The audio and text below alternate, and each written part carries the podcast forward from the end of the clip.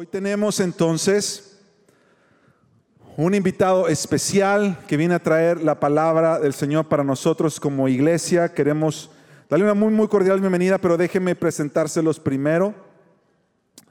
Hoy nos acompaña nuestro hermano Carlos Calderón. Él sirve como el vicepresidente de Partners International. Es un ministerio que se ha dedicado a apoyar los ministerios indígenas en lugares donde el Evangelio todavía no es conocido. Eh, Carlos es un ministro ordenado y ha tenido experiencia misionera en Guatemala, en Brasil y en El Salvador, donde es su tierra natal. Aquí tenemos gente del Salvador, ¿verdad que sí? Por ahí están. No hace mucho ruido, pero por ahí están. Bueno, eh, alguien dijo, en un sentido todos somos del Salvador, ¿verdad? ya se la sabían esa. Uh, Carlos ha organizado actividades misioneras. Él, sirvió durante la Guerra Civil de Salvador. Estuvo iniciando y apoyando mis ministerios durante ese tiempo. Durante muchos años, Carlos sirvió eh, como director regional para este ministerio Partners International en el norte de África y en Oriente Medio. Actualmente dirige un equipo que está desarrollando alianzas con más de 60 ministerios indígenas en 38 países, en lo que se le conoce como la ventana 1040, que es el lugar donde están los países menos alcanzados. Además de esta carrera ministerial, tiene títulos de posgrado en ingeniería. Eh, y para nosotros es una bendición, Carlos, que pueda estar con nosotros y que nos pueda traer la palabra. Denle una bienvenida, por favor, a nuestro hermano Carlos. Yo quisiera orar por ti, y darte gracias por ministrarnos y hablarnos la palabra esta tarde. Padre, gracias por nuestro hermano, por, sus, por su familia, Señor, por, por la trayectoria que tú le has permitido tener sirviendo a tu iglesia, sirviendo a los menos alcanzados. Señor, yo te pido que por la gracia y la obra de tu Espíritu Santo tú le uses esta tarde para traernos una palabra que viene directamente de tu corazón para nosotros como iglesia. Recibimos, Señor, de ti y te damos gracias. En el nombre de Cristo Jesús. Amén. Hermanos, buenas tardes. Dios les bendiga. Somos cuatro del Salvador porque ya, ya nos encontramos. Y les quiero decir, hermanos, que el que no es del Salvador no va al cielo. Así que usted decida de donde usted es. Somos cuatro que hemos nacido en El Salvador dos veces. Porque todos ustedes han nacido solo una vez. Así que les llevamos la delantera. Hermano, gracias por la oportunidad de poder compartir. Yo me siento como que soy, este, no sé cuántos conocen del Salvador, tal vez ustedes conocieron porque es un país pequeñito, tal vez lo conocen por la Mara, la Salvatrucha o la MS, no sé qué. Se están riendo, así que ustedes saben lo que estoy hablando. Tal vez lo conocen por las drogas o por nuestro nuevo presidente que acaba de hacer oficial el Bitcoin en El Salvador, primer país en el mundo. Pero en El Salvador, en medio de la guerra, hermanos, y de todo aquello que eh, se dio en mi país, todas las atrocidades, y este es el domingo de misiones, y quiero decirles ya de, entrada que yo no voy a hablar de niños con un becerrito en la mano, no, no les voy a hablar de las injusticias del mundo, no les voy a hablar de lo que el diablo está haciendo, yo vengo aquí a hablarles de un Dios poderoso, de un Dios que en medio de la pandemia, en medio del el islamismo fundamentalista, está avanzando y está creciendo. Y el Señor Jesucristo cuando dijo, yo estableceré mi iglesia y las puertas del Hades no prevalecerán contra ella, Él es fiel. Y esto sí está pasando. Así que gracias por la oportunidad. Gracias Carlos, donde sea que estés. Ludeña, hermano Aníbal, gracias hermano. Estamos orando por ti, tus nuevas responsabilidades que son enormes. Y gracias también, hermano Sergio. Este, el primer slide que les quiero mencionar es, es, es, mi familia. Y, y si, acaso se preguntan cómo es esa, familia así, pues aquí está la culpable, aquí está la, la, la, la mujer que me diste, ¿verdad? Aquí está mi esposa. Mi esposa es la de la izquierda, hermano, no crea que es otra hija. Son, y le voy a ahorrar el tiempo, son 10. Y, hasta hace poco practicábamos, eh, éramos una familia china típica, porque practicábamos el tener solo un varoncito. y porque las demás son muchachitas. Nueve mujeres y un hombre. Ya los que quieran tener un tiempo de administración al final del servicio pueden pasar al frente. Mi esposa puede orar por ustedes y ahí, y ahí nos vamos. El pasaje que tenemos, hermanos, para hoy por la mañana, por la tarde, está en el libro de Mateo y luego voy enseñando varios slides para ir mostrando e ilustrando los puntos. Pero en español, hermanos, y quiero que ustedes se sientan orgullosos de su idioma. Todos venimos a este país buscando una mejor vida, todos venimos aquí buscando oportunidades para nuestros hijos, todos buscamos muchas veces refugio, muchas veces buscamos estabilidad y paz. Pero aquí en el español, hermanos, se entiende algo que los hermanos en inglés no entienden. Y mire usted, en Mateo 5 comienza diciendo ustedes. Para los que hablan inglés, ustedes saben qué dice en inglés. ¿Quién sabe? Dice you. Y entonces todos dicen you, quiere decir pues yo. Y lo toman a nivel individual. Pero aquí dice, hermanos, y me encanta cuando ustedes dicen somos familia, porque aquí empieza con ustedes, vosotros, plural. Nosotros, hermanos, somos la luz del mundo.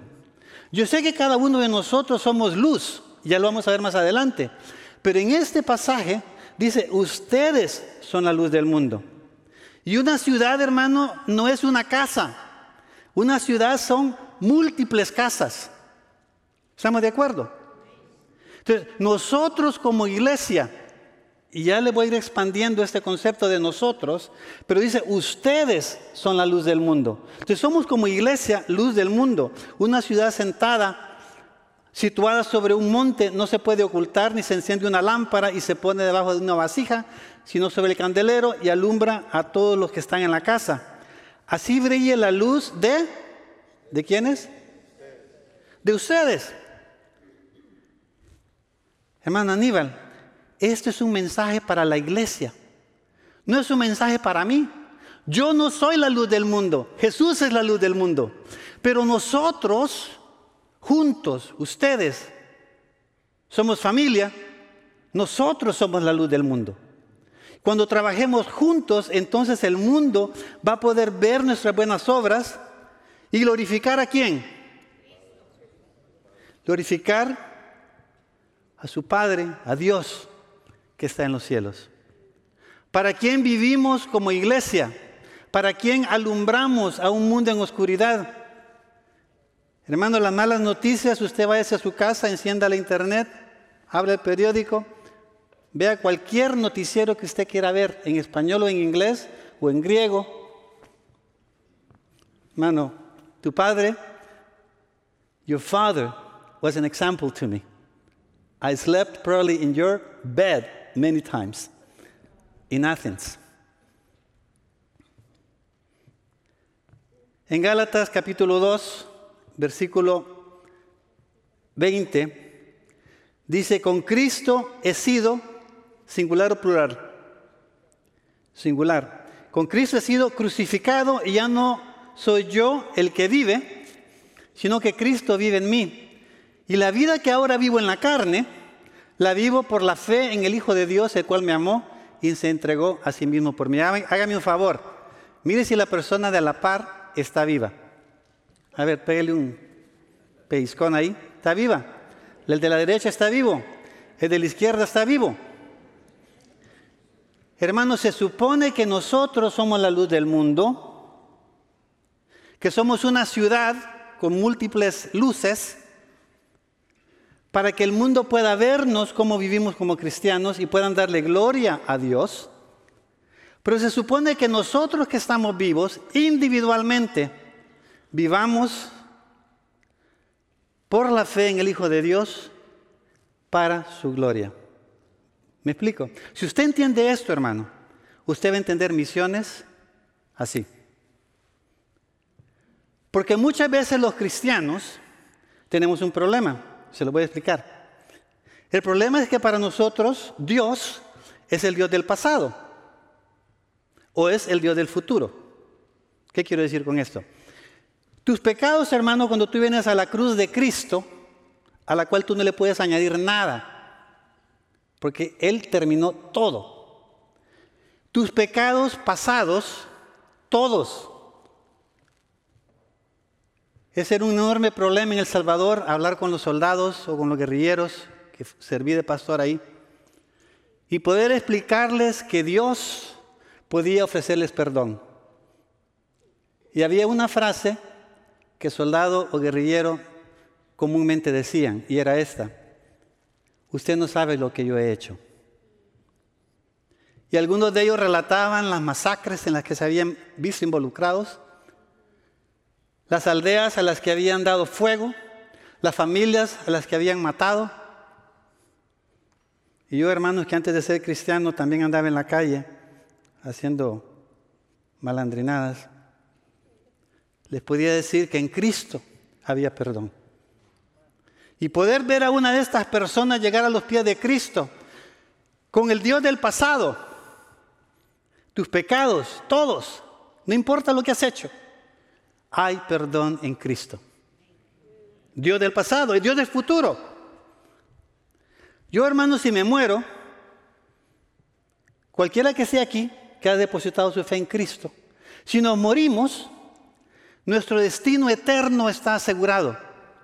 No por algo que yo haya hecho, porque somos salvos por medio de la fe, por la gracia de Dios. Y entonces Dios es el Dios del pasado, todo perdonado, Dios es el Dios del futuro, todo es asegurado. Pero nos olvidamos que Dios es el Dios del presente. Y aquí en Gálatas nos llama a que consideremos a Dios como el Dios del presente. Si usted está vivo, estás vivo hoy. Y hoy Cristo tiene que ser no solo tu Salvador, sino también tu Señor. Misiones se entiende cuando Cristo, cuando Jesucristo es nuestro Señor, no solo nuestro Salvador, pasado y futuro. Por fe soy salvo y tengo una esperanza eterna.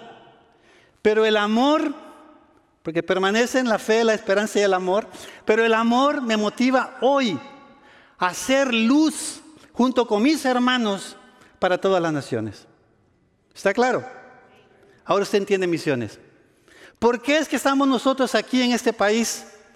Quizás ya con tu BMW, ya no tienes problema cuando miras a la migración. Tal vez ya compraste la casa que siempre soñaste, tus hijos están educados, tienes tus ahorritos por ahí, ayudas a tu familia en tu país. ¿Por qué nosotros aquí nos vamos a preocupar por otra gente en otros países? Te lo voy a decir claramente, porque Dios se preocupa. Y Él es mi Señor. Y Él me dice que yo me tengo que preocupar. O sea, claro. Hace aproximadamente 100 años, hermanos, quizás ocupando el pasaje de Hechos capítulo 16, donde dice, pasa a Macedonia y ayúdanos, ustedes lo habrán leído. En una ciudad allí en, el estado de Texas, había un grupo de misioneros, como los que pasaron aquí al frente, y estaban orando por un país que se llamaba El Salvador. Ahí estaba yo, no hace 100 años, pero de ahí vengo. Si no estoy tan viejito. Y hermanos, hace 100 años, a ver si me muestras el mapa, el primer mapa, esto es cómo estaba la distribución de evangélicos por continente. ¿Lo puede ver?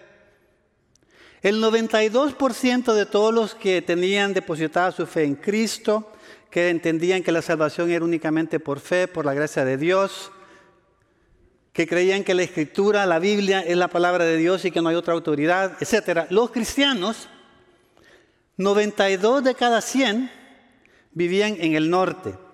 Ahora, Australia es parte del norte, Nueva Zelanda es parte del norte. No me preguntes cómo es eso, pero así es. Y en el sur vivían el 8% de los cristianos. Hermanos, ahí en el sur es donde estábamos nosotros, donde estaban nuestros abuelos, donde estaban nuestros padres. Y esta gente, deseando ser luz para las naciones, decidió llegar a mi país y si hay algún gringuito suelto por aquí, déjeme decirle muchas gracias. Muchas gracias porque ustedes tuvieron compasión de gente como yo, y de mi familia y de mi esposa y de tantos otros. Porque los salvadoreños somos medio bravos, nos matamos y necesitamos el Evangelio. Los salvadoreños están riendo porque saben lo que estoy diciendo. Y hermanos, la fidelidad de esta gente, Dios la prosperó. Y mire el siguiente cuadro. Mire ahí el crecimiento de la iglesia. ¿Lo mire usted? Lo empezaron a agarrar ahí por los 1960 y se mira el crecimiento de la iglesia en el occidente, vamos a decir Estados Unidos, Canadá, el norte de Europa y todo eso. Y mire usted el crecimiento de la iglesia en los países no occidentales, África, Asia y América Latina. ¿Qué es lo que usted mira? ¿Cuántos de ustedes, igual que yo, llegaron a la fe en Cristo, los que tienen edad para acordarse de esto, allá por los 1980? Pueden levantar su mano. 1970 y para acá. Bastantes de ustedes. Algo el Señor estaba haciendo en esa época. Y la iglesia creció. Y sin embargo, si usted tiene otro lente para ver a todo el mundo, hay una sección en el mundo, esa sección en rojo que está ahí, donde el Evangelio aún no ha llegado de ninguna manera significativa. Y ahí continuaron llegando los misioneros. En 1980, hermanos, hubo un movimiento de misiones por toda América Latina y nosotros, ahí estaba yo, de locos, vamos a decir por fe en obediencia al Señor, porque estamos en la iglesia, salimos de misioneros. Y mire lo que el Señor ha hecho según la gente que recoge estas estadísticas, ya para el año pasado, en el 2020, los evangélicos por continente. ¿Qué es lo que usted mira? Hay un crecimiento, hermanos, increíble. Hay un movimiento del Espíritu de Dios que se está dando en el mundo hoy, donde las personas que no conocían a Cristo, producto de la obra misionera como la que ustedes apoyan, está viniendo a los pies de Cristo de una manera increíble. Hermano, está bien si pueden decir gloria a Dios, amén, aleluya.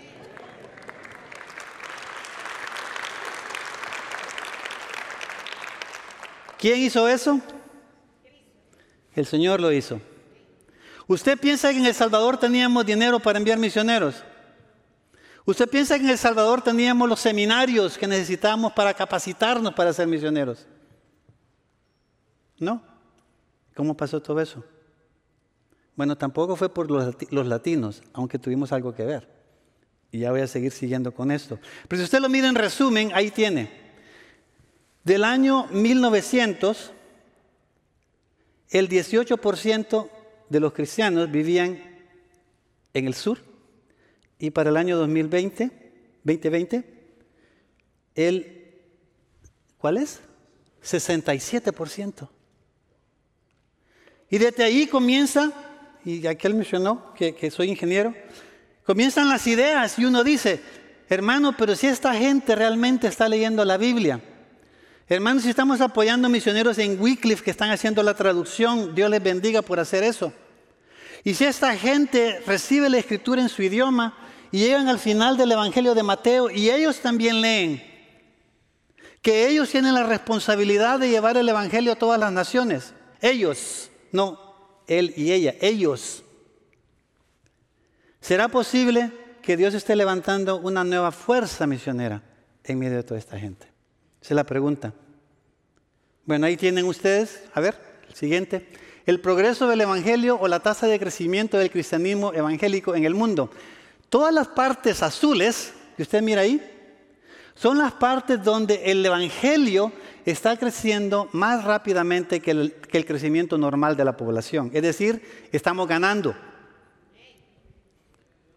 O para ser más correctamente, el Señor está ganando. Hermanos, es increíble. En Gálatas 6 dice la palabra que no nos debemos de cansar de hacer el bien. Porque les voy decir, hermanos, que trabajar en esos lugares, y ahí es donde yo trabajo, Cansa. Ustedes tienen que orar por su pastor Aníbal. Aquí estará el animado el domingo, hermanos, pero yo les digo con certeza, porque yo he sido pastor, que uno a veces a media, semana y muchas veces inmediatamente después del sermón, uno se siente cansado y muchas veces desilusionado. Y para trabajar en estos lugares donde están los budistas, los musulmanes y los hinduistas, uno se cansa. De hecho, si miran el mapa donde están las religiones mayoritarias, van a ver que en ese lugar de ahí donde estaba el rojo, ahí donde están los budistas, los musulmanes y los hinduistas concentrados. Que si hay musulmanes en Estados Unidos, hermano, despiértate si no te has dado cuenta que aquí están. Aquí están. Que no te has dado cuenta que hay hindúes y budistas. Claro que hay. Pero si tú hablas de una concentración, si tú hablas de un índice de necesidad en el mundo, están ahí. De hecho, un argentino, que fue mi, mi pastor, un hombre por, llamado Louis Bush, que vive en Chicago, él creó un concepto que se llama la ventana 1040. 10 grados al norte, 40 grados al norte, latitud, de África hacia Asia. Y él dijo que allá adentro de, esta, de este rectángulo, de esta ventana 1040, es donde había la necesidad más grande en todo sentido. No hay traducción de la escritura, no está la película, de, eh, película Jesús, eh, hay persecución de la iglesia y luego si te vas por asuntos socioeconómicos, el nivel de mortalidad infantil, el tráfico humano, los refugiados, las personas internamente desplazadas, la falta de acceso a agua potable, todo está ahí concentrado. Y sin embargo, si miras el siguiente, mira este, el crecimiento de la iglesia evangélica en la ventana 1040. ¿Lo puedes ver? Hermano, mientras más intenso es el rojo, más porcentualmente está creciendo la iglesia. ¿Y qué es lo que usted mira? Yo lo que miro, hermanos, es que Jesucristo está construyendo su iglesia y las puertas del Hades no pueden prevalecer en contra de ella. Y si bien es cierto, y si bien es cierto que el sacrificio de tu salvación y de la mía, del pasado y asegurándonos el futuro, Cristo lo pagó todo en la cruz. Hermanos, somos nosotros los que ahora tenemos que sudar la camiseta para poder llevar este mensaje completo al resto del mundo.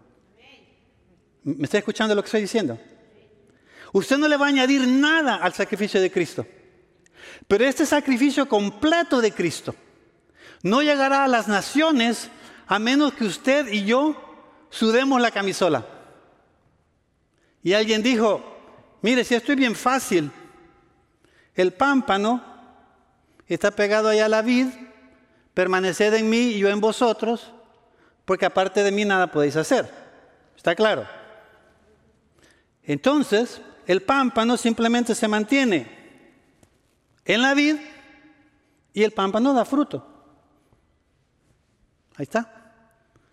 Yo digo, sí, pero usted sabe a quién muerde el gusano. Al pámpano. Usted sabe a quién le caen los insectos. Al pámpano. Usted sabe a quién le cae el sol. Al pámpano. Usted sabe a quién le cae el polvo. Al pámpano. Usted sabe a quién se pasan llevando cuando pasan las cosas de la vida. Las ramitas y hermano, nosotros, tú y yo, somos la luz del mundo. Y una ciudad asentada sobre un monte no se puede esconder. Pero el Señor nos llama no a que seamos la luz del mundo únicamente donde estamos, sino que nos mostremos solidarios con el pueblo de Él en toda nación, pueblo y lengua. La agencia con la que yo trabajo se llama Partners International, comenzó en la China, y ahí está la foto. De esos evangelistas chinos, si usted ha leído algo de misiones, leerá de los chinos que estaban en la prisión y en la prisión cantaban el himno número 117. Y que la iglesia en la China creció. Pues ahí comenzamos nosotros, 1943 o por ahí. Y era un misionero, como los que estuvimos aquí en frente, que se metió ahí y, comenzó a ver que cuando él tenía que salirse, porque ya no podía estar en la China, porque eh, los japoneses estaban invadiendo y el ejército rojo estaba invadiendo y él tuvo que salirse y él se salió con aquella pasión. A ver el anterior, todavía no te avances mucho, el anterior, el chinito. Y él dijo, ¿cómo hago para que el Evangelio le llegue a los chinos? Y él entonces agarró su dinero que le mandaban sus iglesias y se lo empezó a dar a chinos evangelistas itinerantes. Y estos se fueron a las aldeas. Y esta es una fotografía de ellos. Y regresaban con estas historias increíbles de cómo la gente respondía al mensaje del Evangelio. Me encantó que alguien dijo aquí que muchas veces nosotros eh, predicamos cosas cristianas, pero nos olvidamos de predicar a Cristo. Muchas veces nosotros pedimos cambios hacia valores del reino sin hablar del rey. Y Parnes, hermanos, predica a Cristo y habla del rey. Y de ahí sale todo. Pues los chinos eran iguales y se fueron. Allá por los 1960 hubo un hermano que trabajaba en, Berkeley con los estudiantes internacionales y ese se convirtió en el primer presidente de Parnes. Y ahí está la fotografía, de él. Cuando él comenzó a tomar este concepto de la China y lo expandió hacia Indonesia. El hermano que está ahí se llama Chris Marantica. Chris Marantica, hermano, fue un estudiante internacional en el seminario de Dallas, ahí en, Texas. Sacó su doctorado y hermano pequeñito así, está bien si digo negrito, en América Latina nosotros hablamos así, pero a veces aquí en inglés la cosa se pone difícil. Pero entonces, así, chaparrito, porroncito, negrito, y un acento, hermanos, que todos ustedes hablan mejor inglés que él. Y este hombre tuvo un sueño. El sueño era que Dios lo iba a llevar de nuevo a su país con una estrategia que él le llamó Indonesia 111. Y era bien fácil. Una iglesia en cada aldea en una generación. Y hermano Cris, que ya estaba en la presencia del Señor, era bien chistoso. Y entonces decía, Carlos, Carlos, y a todo el mundo le decía lo mismo. Por favor, antes de orar, di, Señor, dame Indonesia 111. Y a todo el mundo le decía eso, decía, no tienen que explicarle más porque yo ya le expliqué a él, él ya sabe lo que estamos hablando. Y, así se fue. Cuando ese hermano se murió, yo estuve con él ahí en Indonesia una semana antes de esto, hermanos habían reportado cerca de 300 mil musulmanes convertidos al Evangelio. Y aquí nos preguntamos que si hay un musulmán que se convierte. Y yo entiendo por qué preguntamos si hay un musulmán que se convierte. Muchas veces no estamos conectados en el canal correcto de la familia, estamos escuchando otra música que no es la música que tenemos que oír. Pero si nos conectamos con, los, con la iglesia local en esos lugares, ellos se dirán lo que está pasando. Yo he estado ahí con mi esposa, hice una graduación del, del seminario. Se fue asignada, estableció allá 31 seminarios una universidad y una high school. Increíble. Prerequisito para graduarse de ese seminario, hermano, es que establezcas una iglesia nueva con 25 convertidos bautizados. Y si no, no te dan tu papelito. Usted está escuchando lo que estoy diciendo. Es que este hermano está loco. Y sin embargo Dios lo usó. Este es el slide donde yo trabajo. Se llama la ventana 1040. En cada uno de esos puntitos representa un ministerio nacional, indígena, nativo, local, como el del hermano Cris Marantica. En cada uno de esos puntitos, si es en la India, son indios. Si es en Indonesia, son indonesios. Si es en Marruecos, son marroquíes que están soñando, que están buscando, que aman a su país, que aman su cultura y que saben que sin el Evangelio sus países están perdidos. No se les puede explicar a esta gente que los de ISIS o Boko Haram o Al-Shabaab o Al-Qaeda o el primer ministro Modi o el primer ministro presidente Xi o los gobiernos islámicos en el Medio Oriente los van a meter presos. Porque simple y sencillamente a ellos no les importa. Porque aman al Señor. Como cuando usted, si usted se acuerda, cuando usted llegó a los pies de Cristo. Y usted como yo, yo no había visto una Biblia hasta que tenía 16 años. Yo tenía religión, pero no tenía Cristo. Y cuando estábamos en las calles demostrando nuestro deseo por justicia, con la pasión de los jóvenes universitarios. Y cuando vi a mis compañeros morir balaseados o algo otros desaparecer, y los hermanos del Salvador saben lo que estoy hablando. Y cuando vi el cielo abierto, y Dios del pasado y Dios del futuro y Señor del presente, dándome lo que era la solución, una nueva vida en Cristo. Hermano, no se puede parar de hablar. Y esta gente en estos países, el Señor les está prosperando, no porque ellos tengan todos los recursos, no porque ellos hablen inglés bien, no porque tengan la educación, pero tienen la presencia de Dios para ocupar tu, parte, hermano. Y Dios está con ellos.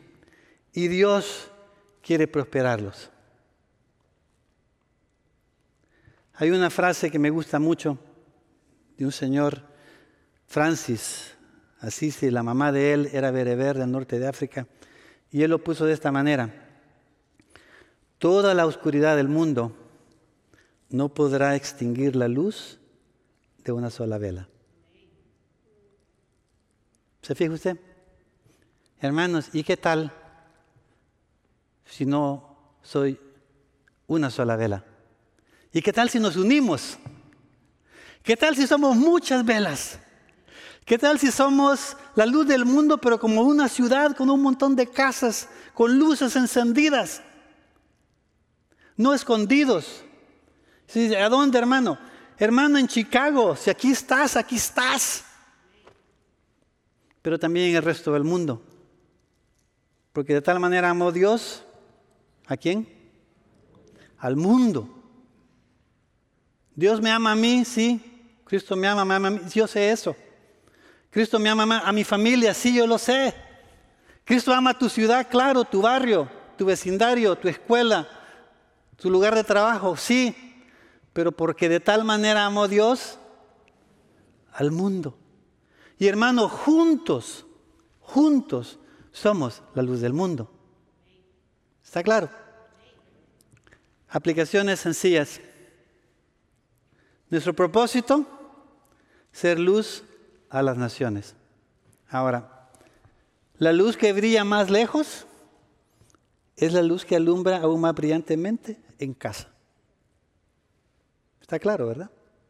Yo no puedo alumbrar en casa, y poner mi luz sobre un pedestal sin que alumbre lejos.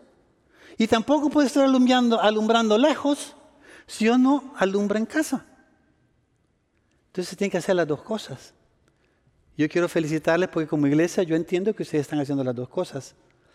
Pero nuestro propósito es ser luz a las naciones. Nuestro ejemplo es Jesucristo mismo, que vino no para hacer la salvación a las tribus de Jacob, porque ahí le dijo Dios en Isaías, eso sería muy poca cosa para mí. Te he puesto para que seas luz para las naciones, para que redimas de todo pueblo, lengua y nación pueblo para mí.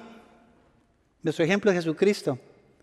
Y como latinoamericano, mi ejemplo también son generaciones de fieles misioneros que llegaron a mi país donde no los tratamos bien, y les puedo contar historias que nos van a hacer reír y llorar de cómo nosotros tratamos a los misioneros. Y hermanos, déjenme hablar como latino aquí. No fue porque ellos hablaban el idioma bien, porque muchos de ellos hablaban mal.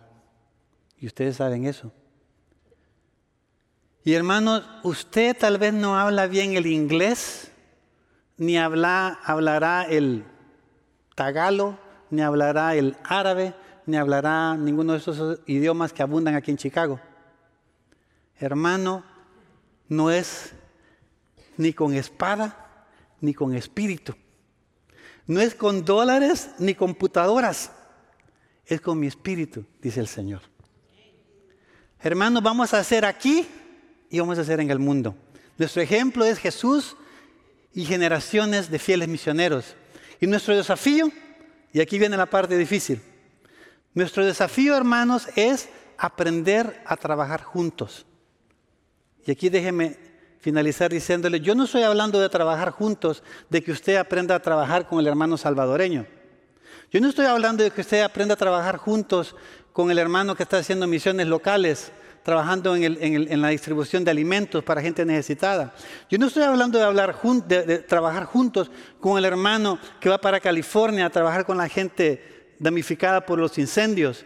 Estoy hablando, hermanos, de trabajar juntos, de que somos una familia con los cristianos de Egipto, que somos una familia con los cristianos de Indonesia, que somos una familia con los hermanos de Argelia, que somos una familia con los hermanos de la China, y que junto con ellos, escuchándoles a ellos, vamos a avanzar el Evangelio. ¿Y qué si nosotros no lo hacemos? Ustedes se la pierden, hermanos. Jesucristo dijo, yo construiré mi iglesia. Y aparentemente eso es lo que está pasando, por la gracia de Dios. Déjeme terminar con un proverbio árabe que dice lo siguiente. Una sola mano no puede aplaudir. ¿Qué se necesita? La otra mano. Hermanos, los pueblos del mundo, tu familia, seguidores de Cristo están en el resto del mundo extendiendo su mano y diciendo, podemos trabajar juntos. Y por la gracia de Dios a este salvadoreño, el Señor le da el privilegio de vivir en esos países, de trabajar en esos países y de estrechar la mano de muchas gentes para avanzar el Evangelio. Jesús es tu Salvador. La pregunta es, ¿es Jesús tu Señor? Si entiendes eso, entiendes misiones. Dios te bendiga.